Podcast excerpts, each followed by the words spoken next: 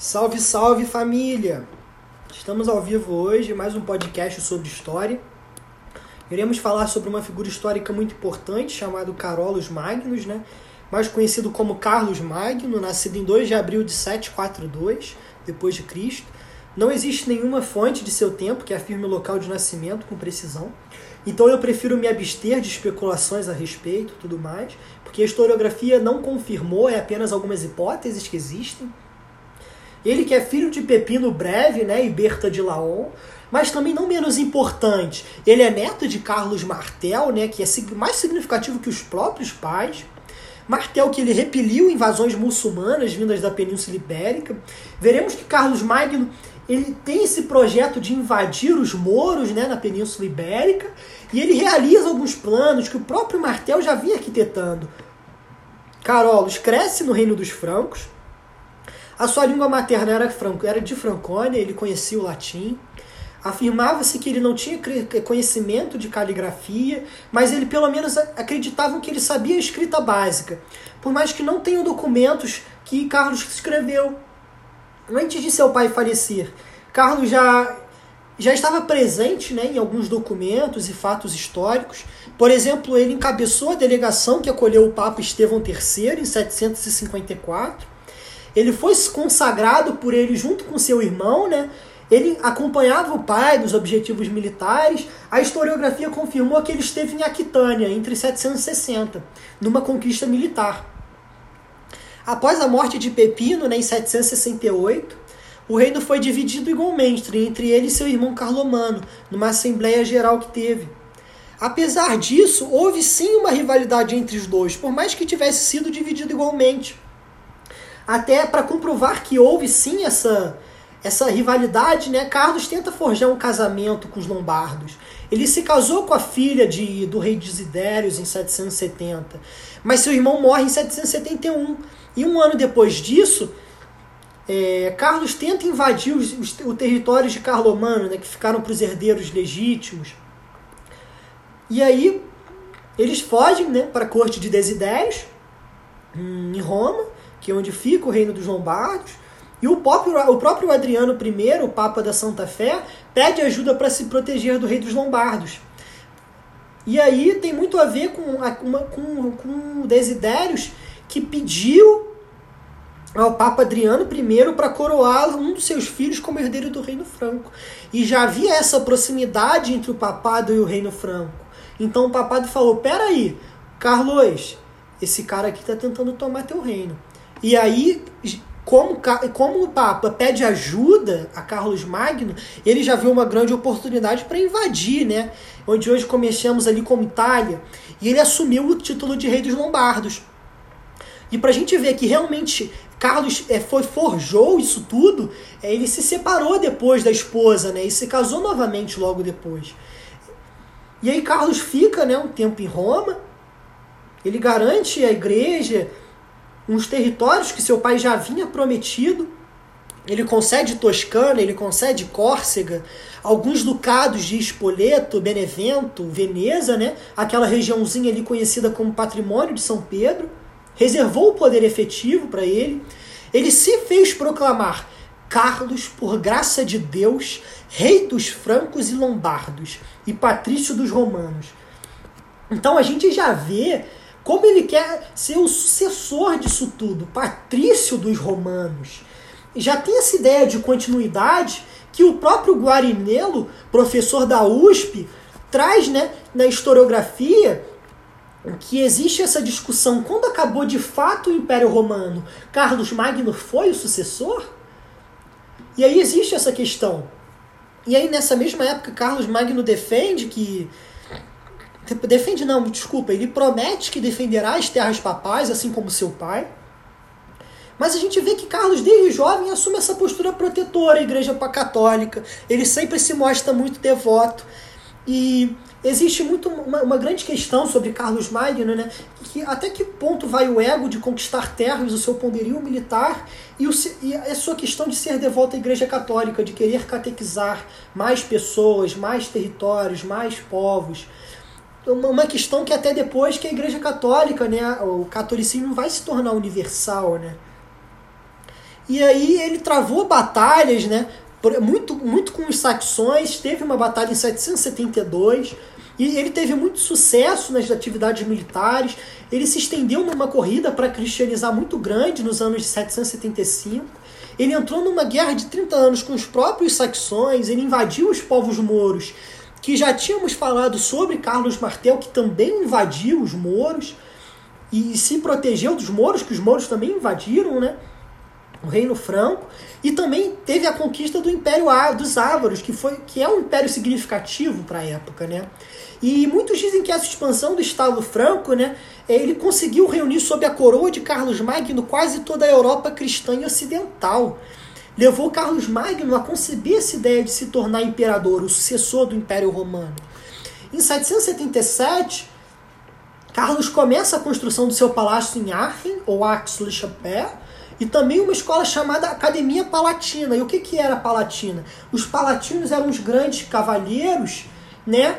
Que vinham de grande sucesso nas próprias batalhas. E essa academia palatina estava sendo construída na cidade de Axtron, né? que segundo a historiografia, mais para frente, foi uma, escola, foi uma escolha pessoal de Carlos como centro de território carolíndio. Né? E após todas essas conquistas, né, o território franco era constituído de muitos povos. E a historiografia afirma que atingiu, na verdade, os próprios limites máximos de expansão. Carlos, no dia de Natal, em 800, foi coroado Carlos Magno, imperador do Ocidente e senhor absoluto do novo Sacro Império Romano Germânico. Ou seja, Carlos Magno, muito antes dessa coroação, já tinha esse poder, já tinha esse domínio, sabe, sobre Roma, essa aproximação com o papado, trazia mais poder a Carlos Magno. Só que dessa vez, em 800, no dia de Natal, trouxe a legitimação que faltava da própria Igreja Católica. Essa foi toda a diferença que faltava. E claro, né, a criação do, do novo Sacro Império Romano Germânico, que em fronteiras territoriais já praticamente existia, mas a Igreja Católica veio e falou: olha, te damos esse poder. E não, não foi só por Carlos Magno merecer, não, acho que não havia essa questão. Acho que a questão maior é que Carlos Magno, desde jovem, defendia a Igreja Católica, protegia o papado. Ou seja, foi muito uma, uma, uma, relação recíproca, né? De, de trocas, de favores. Existiu muito isso entre eles. Pelo menos no livro que eu li de Henri Pirene, Maomé e Carlos Magno fala muito sobre isso. E Carlos Magno envelhece, né? A gente tem muito essa ideia de que ídolos não envelhecem, né? Que o, o seu ídolo é uma, é uma história progressiva de conquistas, né? Mas Carlos Magno envelhece. Em 813 ele delega o poder imperial para o último filho sobrevivente, né? E é bom lembrar que não temos muito, muitas fontes sobre os próprios filhos de Carlos Magno. E o curioso é que um ano depois de delegar o poder imperial a seu filho, Carlos Magno morre, né?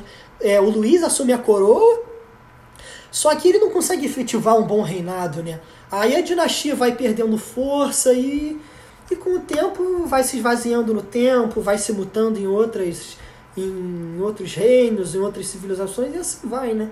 Carlos Magno, ele, como dito, ele, ele não sabia escrita, né, a caligrafia, a mais tradicional da época, né? Mas ele foi um grande influenciador da educação, das artes, da literatura.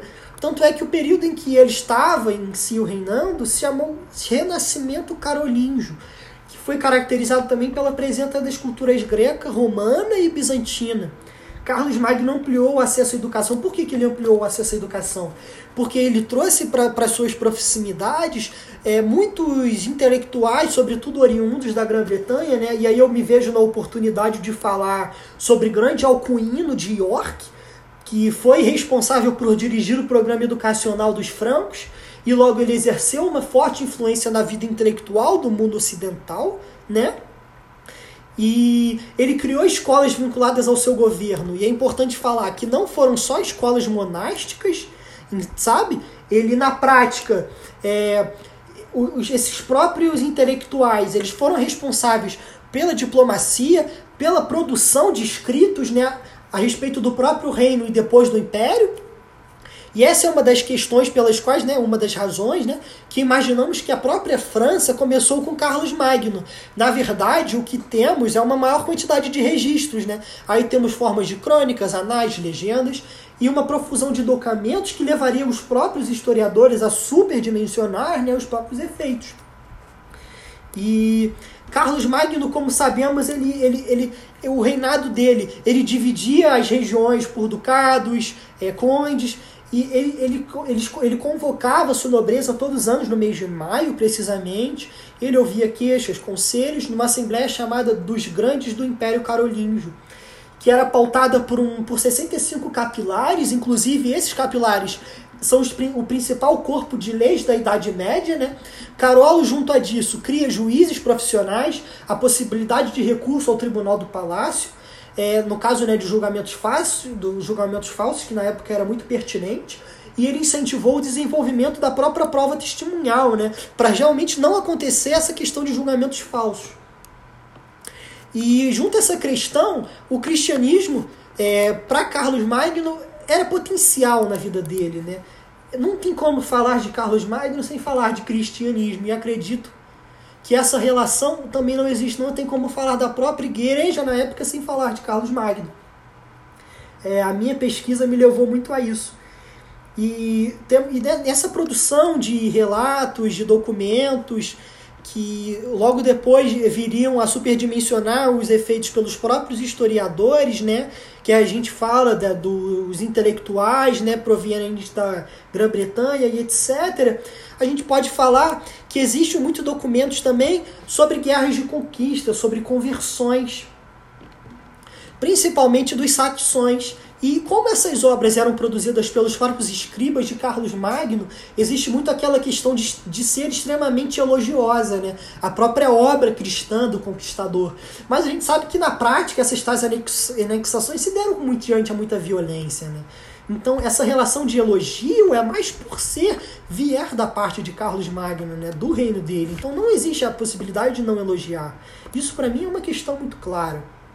E esse o feito Carlos Magno tem muitos feitos, né? E até mesmo as glórias do próprio Império Romano que eram lembradas por ele não se limitaram apenas ao período de Carlos Magno.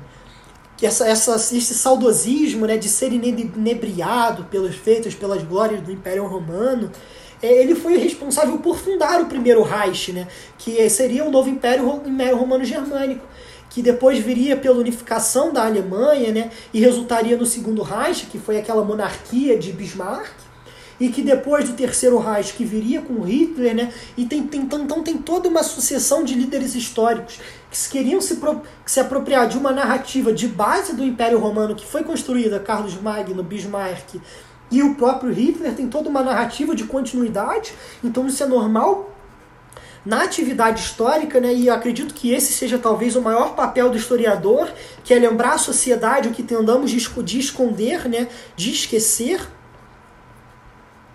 E acredito que esse, falar sobre isso, calma, não foi assim. Estiveram, tiveram outros líderes na história que tentaram implementar ditaduras, até mesmo o próprio Hammurabi, o rei Hammurabi, o próprio Saddam Hussein quis reprimir quis é, reprimir essa narrativa para a época dele, assim como Carlos Magno fez do Império Romano. Claro que com períodos de tempo diferentes, Império Romano, Carlos Magno, Hammurabi e Saddam Hussein é um período muito longo, mas a gente vê na lógica que isso funciona em diversos contextos, com diversos líderes da história. Na França também prevalece até hoje essa noção de Carlos Magno fundou a nação francesa, né? Porque ele na verdade unificou territórios que eram fragmentados, né? E muitos desses discursos, né, de Carlos Magno, fundador de uma nação, teve é, muito de é, é, são, são incentivados por xenofobia, né, a, a outros povos, junto de nacionalismo exacerbado. Então é uma questão na França que é, que é muito que tem muita relevância atual, né? E Carlos Magno mudou o mundo em que viveu, na verdade. Ele transformou o mundo em que vivia. A gente não pode dizer que Carlos Magno ele, ele foi um homem além do seu tempo, um homem à frente do seu tempo, porque aí eu acho que eu deixo de falar de história, né? Mas ele foi, ele teve seus grandes feitos. Ele foi um incentivador da educação, das artes, da literatura. Ele foi um defensor da Igreja Católica, né? Então, Carlos Magno foi um grande um homem de muito respeito na sua época. E assim aí finalizo o meu podcast, espero que tenham gostado. E caso tenham dúvidas, podem entrar em contato no e-mail vitoristenberg.hotmail.com. Fui, fui muito grato por esse convite. E obrigado a todos e um bom sábado a todos.